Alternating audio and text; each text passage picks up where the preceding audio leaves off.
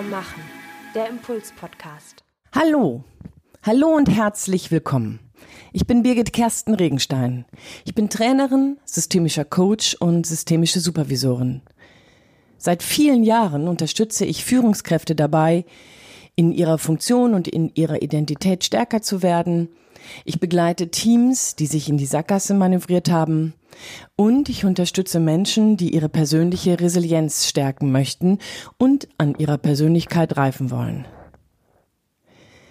In den unterschiedlichsten Settings, in denen ich dabei unterwegs bin, begleite ich Menschen mit ganz vielen Fragen, oder vielmehr zu vielen Fragen.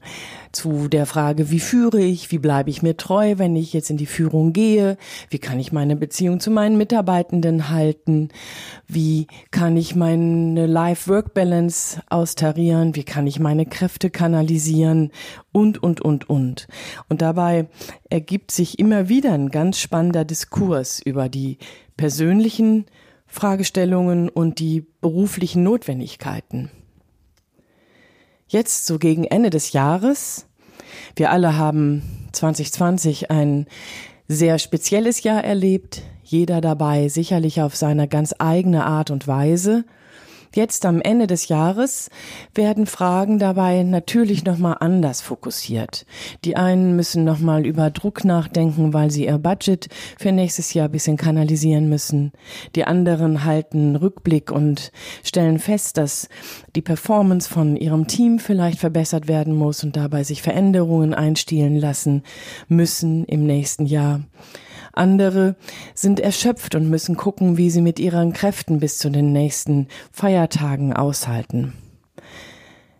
Am Ende des Jahres bei diesen Konstellationen von 2020 bedeutet das auch, dass wir uns Gedanken in ganz besonderer Art und Weise über das kommende Weihnachtsfest machen. Jetzt am letzten Sonntag, am 13.12., hat die Bundesregierung bestimmte neue Regelungen erlassen, um eine sogenannte Notbremse einzuziehen. Und dabei hat das nochmal einen direkten und viel, viel deutlicheren Effekt auf uns alle, wenn wir darüber nachdenken, wie unsere Festvorbereitungen aussehen. Ich weiß nicht, wie das bei dir war, bei dir und deinen Lieben, bei dir und deiner Familie, bei dir und deinen Freunden. Bei uns in unserer Familie hat das zu einem großen Diskurs geführt und wir mussten feststellen, dass das eben mit dieser ganzen Aufteilung, wenn man irgendwie im weitesten oder engeren Sinne regelkonform bleiben möchte, bedeutet es ganz viel Umdenken. Sich verabschieden von alten Ritualen, von liebgewordenen Zeiten, die man miteinander verbringt, um beieinander zu verweilen, um einander zu genießen und um einander vielleicht auch noch mal ein bisschen intimer und intensiver zu begegnen. Wir lassen das gerade sacken und versuchen uns neu zu sortieren, um dann miteinander eine gangbare, eine Gang, einen gangbaren Modus Vivendi zu machen. Ich weiß nicht, wie es bei euch ist. Ich weiß nicht, wie es in deiner Familie dazu einen Diskurs gibt, ob irgendwie jemand entscheidet und alle anderen machen oder ob es dir sogar egal ist ob Weihnachten gar nicht diese Bedeutung hat für dich. Es kann ja auch sein. Auf jeden Fall gibt es im Hinblick auf dieses Fest, so erlebe ich das auf jeden Fall, in vielen Zusammenhängen nochmal ganz andere Fragen. Die Sorge, die sich durch das ganze Jahr trägt, wird dabei vielleicht nochmal unter die Lupe genommen und wird größer. Die Einsamkeit, die in diesem ganzen Jahr immer wieder durch die Lockdowns gefühlt und erlebt wird, ist da vielleicht nochmal spezieller und zugespitzt, weil auch Reisen, die man sich vielleicht über diese Tage gelegt hat, gar nicht mehr gehen. Vielleicht gibt's aber auch Freude trotzdem auf diese Tage, weil es einfach nur frei bedeutet, egal wie der Modus Vivendi mit Begegnung ist. Vielleicht ist das einfach auch nur Erholung, weil Ausschlafen und gut essen auch alleine geht. Wer weiß, ich weiß es nicht, wie du das gestaltest. Die Festtage, Weihnachten, das ist für mich und auch für meine Familie ein Fest der Familie im wahrsten Sinne des Wortes. Ich habe das eben schon ein bisschen ausgeschmückt und ich glaube, das geht vielen so. Zeitgleich gibt es für mich ganz persönlich noch etwas mehr, wofür Weihnachten steht. Und heute, in dieser Zeit, möchte ich gerne dazu noch ein paar Sätze sagen weil ich in den letzten Monaten immer wieder mit dir über Integrität nachgedacht habe, über authentisches Sein, über Identität, das sind alles so sperrige Worte und haben so viel mit dir und deiner Persönlichkeit, mit dir und deinem Führungsgebaren zu tun. Sie haben auch sehr viel mit mir und meiner Persönlichkeit, mit mir und meinem Verständnis von Business und Führungspersönlichkeit zu tun. Für mich steht hinter Weihnachten ein großes Ja zum Leben. Und zwar zu einem Leben in unterschiedlichsten Facetten. Mit ganz viel Freude, mit ganz viel Zugewandtheit, mit ganz viel Liebe für mich in meiner Person oder noch viel mehr für mich, ohne meine Person anzusehen, sondern einfach nur, weil ich bin.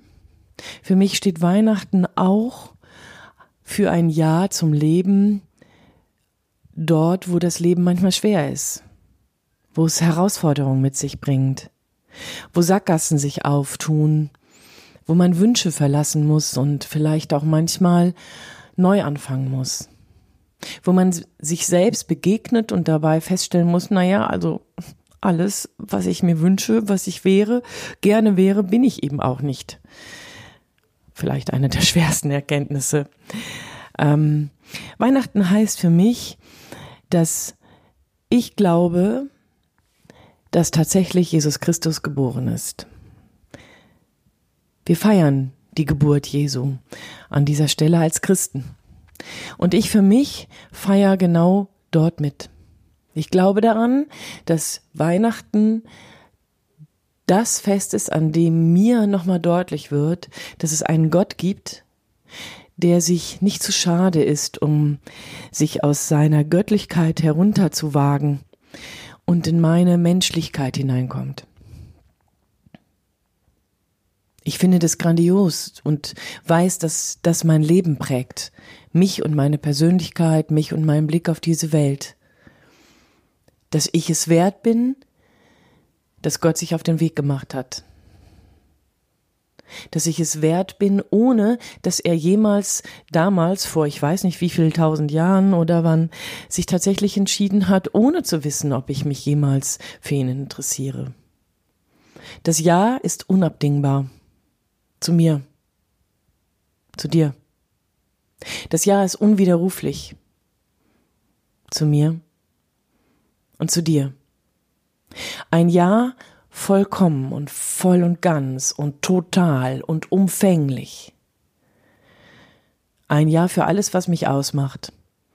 Meine guten Seiten, zu denen auch ich manchmal sogar, nicht manchmal, auch ich Ja sagen kann, aber auch zu meinen dunklen Seiten, die sich dann erst mit dieser Bejahung verändern können. Erst vor diesem Hintergrund habe ich Mut und fühle mich nicht abgelehnt, wenn ich mal wieder Mist gemacht habe sondern habe Mut und kann neu aufstehen, kann neu mich umdrehen, kann mich neu gerade hinstellen und neu beginnen. Hinter all dem organisatorischen Wust von Einkäufen, Ente, Braten, Fondue, Essen, Rotkohl kochen und Klöße und keine Ahnung oder Kartoffelsalat und Kartoffelsalat und Würstchen Egal, hinter all dem organisatorischen Wust von Gästen, übernachten oder nicht übernachten, Maske, Distanz oder nicht Distanz. Hinter all diesem Organis organisatorischen Wust steht für mich Weihnachten mit seinem absoluten Ja zum Leben. Und Weihnachten mit seinem absoluten Ja zu mir. Ein Fest, was unabhängig von der Form und unabhängig von den Umständen für mich ein Fest ist, was lebensverändernd ist. Nicht jedes Jahr in dieser großen dramatischen Wende, aber so sehr kontinuierlich, dass ich weiß, dass ich heute eine andere wäre, wenn ich Weihnachten so nicht verstehen würde. An diesem Sinne oder an dieser Stelle, in diesem Sinne, bin ich heute sehr persönlich geworden in diesem Podcast. Und vielleicht gibt es den einen oder die andere, die das sehr merkwürdig findet. Oder aber die irritiert ist. Das kann sein. Ich möchte dich dabei nicht verschrecken. Aber ich möchte dich einladen, darüber nachzudenken, was sind denn deine Wurzeln? Was hat dich bis hierher so geprägt, wie du bist, so gehalten, so gefordert, so geführt, so berührt? Was ist das, wofür du aufstehen würdest und es der Welt sagen möchtest?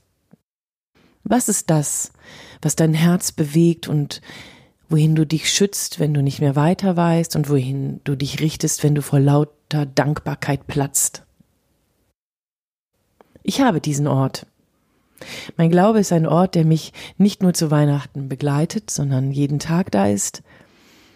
Und ich wünsche dir, dass du auch so einen Ort hast. Ich wünsche dir, dass du ankommst. Oder erneut dir deiner Wurzeln und deines beheimatenden Hafens bewusst bist. Ich wünsche dir genau in diesem Sinne eine gesegnete Weihnacht.